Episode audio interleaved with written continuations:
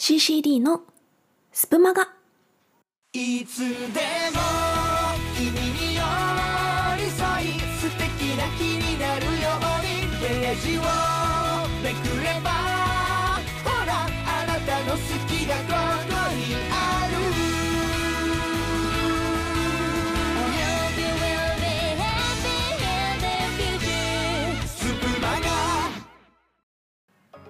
さんこんばんは CCD ことしーちゃんです、えー夏もね終わりになりかけてきましたがまだちょっと残暑が続いてますね。あの涼しい日もちょっと増えてはきたんですが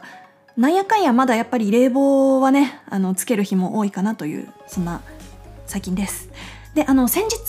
このレディオストリート班、えーラジオ班の、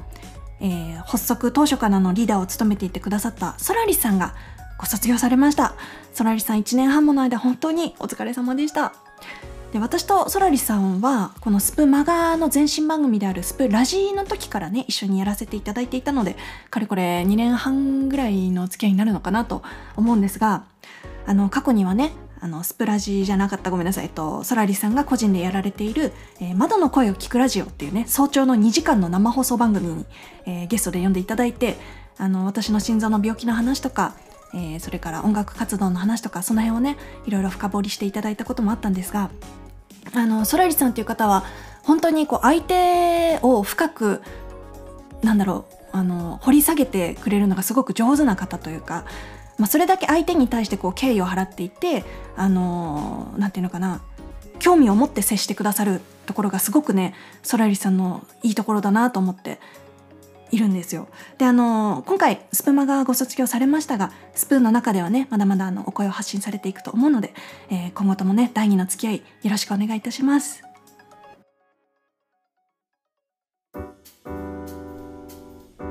週の初めの月曜日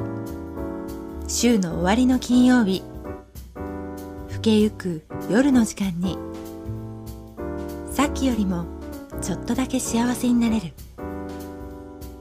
健やかな空気を声に乗せページをめくるようにそっとあなたに寄り添う。スプマガの街角。レディオストリート。今日の一さじ。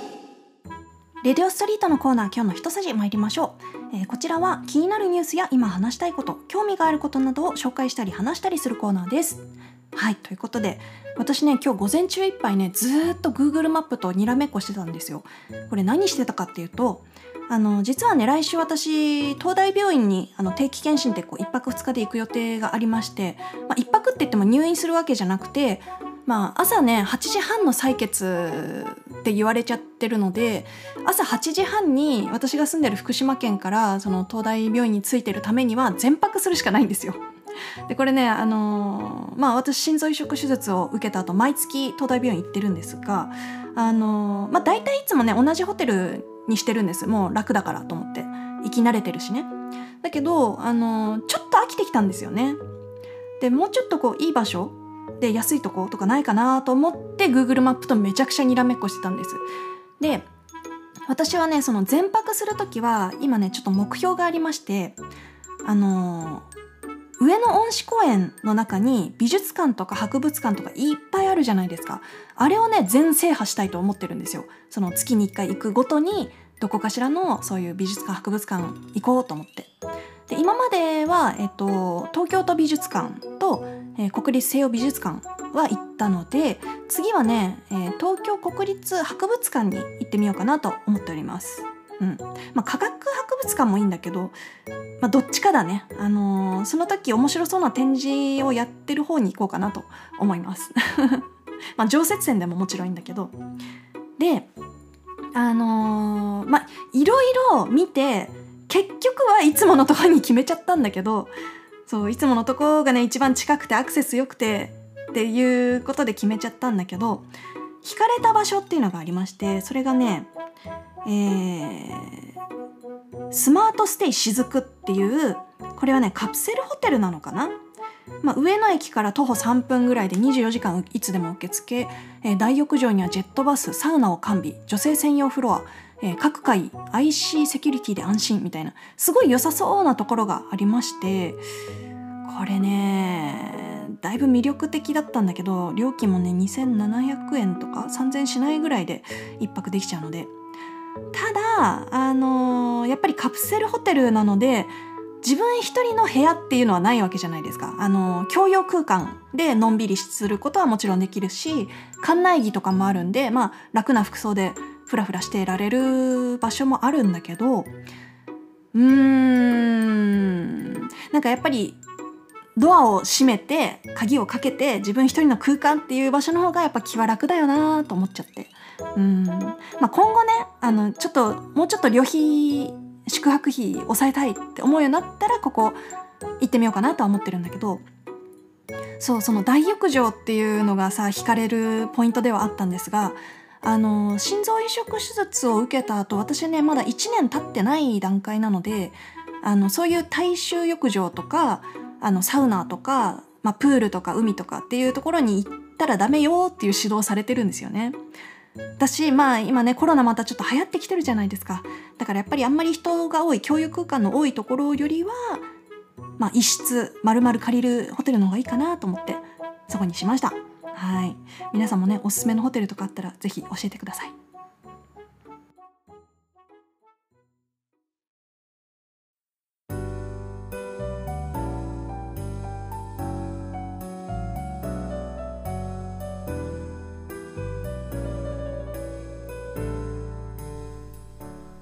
立ち止まる街角。通り過ぎてゆく街角。そこにあなたが。レディオストリート。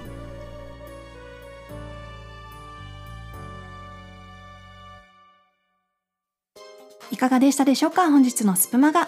えー今ほどねソラリスさんの声によるジングル使わせていただきましたがやっぱりねこの声はさもう唯一無二ですよね。私初めてソラリスさんの声聞いた時はねもうプロの人が来たんだと思いました。マジで。えプロの人？えラジオやってる人？みたいな。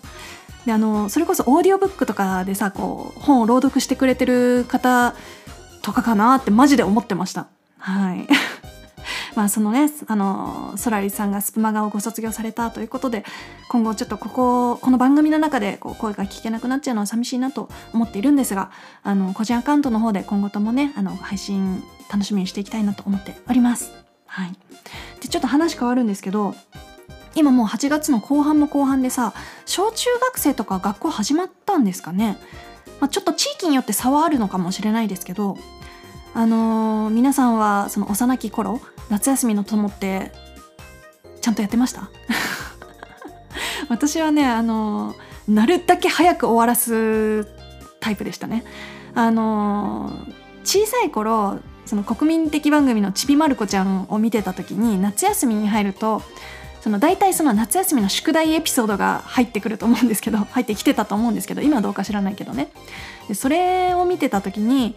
まるちゃんはね大体最後の方までね宿題が終わんなくて半泣きで最後こうお父さんお母さんおじいちゃんおばあちゃんに手伝ってもらうみたいなそういうエピソードが結構あってで私は幼い頃にそれを見て絶対こうはなるまいっていうふうに思った記憶があるんですよ。だからもう本当になるだけ早く終わらせてましたね。で後半何してたかっていうとまあ大体遊んでたんだと思うんですけど、まあ、あとはあれかなこうスイミングスクール通ってたのでプールで練習したりとかしてたのかなと思います。皆さんはどっちのタイプでしたか？まあその徐々に終わらすか早めの早めに終わらしちゃうか、まあ、後半までこうずるずると残しちゃうか あの夏休み明けても出さないか まあいろんなタイプいると思うんですけど